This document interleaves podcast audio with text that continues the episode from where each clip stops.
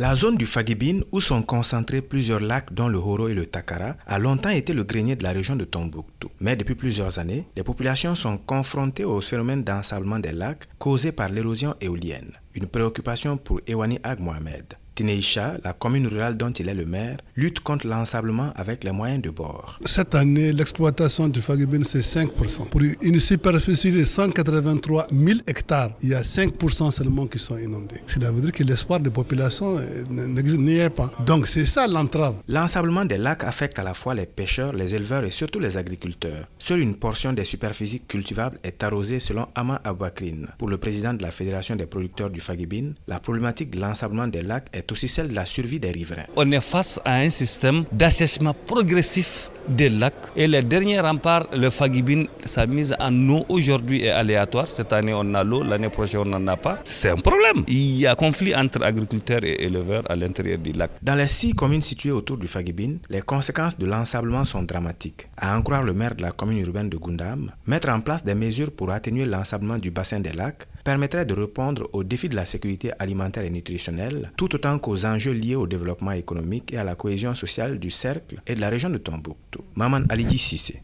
Ces lacs-là, tant que nous avons de l'eau, à tout moment de l'année, nous avons toujours des récoltes, nous avons toujours des comptes saison qui permettent à nos populations de vivre. Nous allons couvrir les besoins de la région de Tombouctou, sur le même au-delà tout le Mali. Karim Traoré, Tombouctou pour Mikado FM.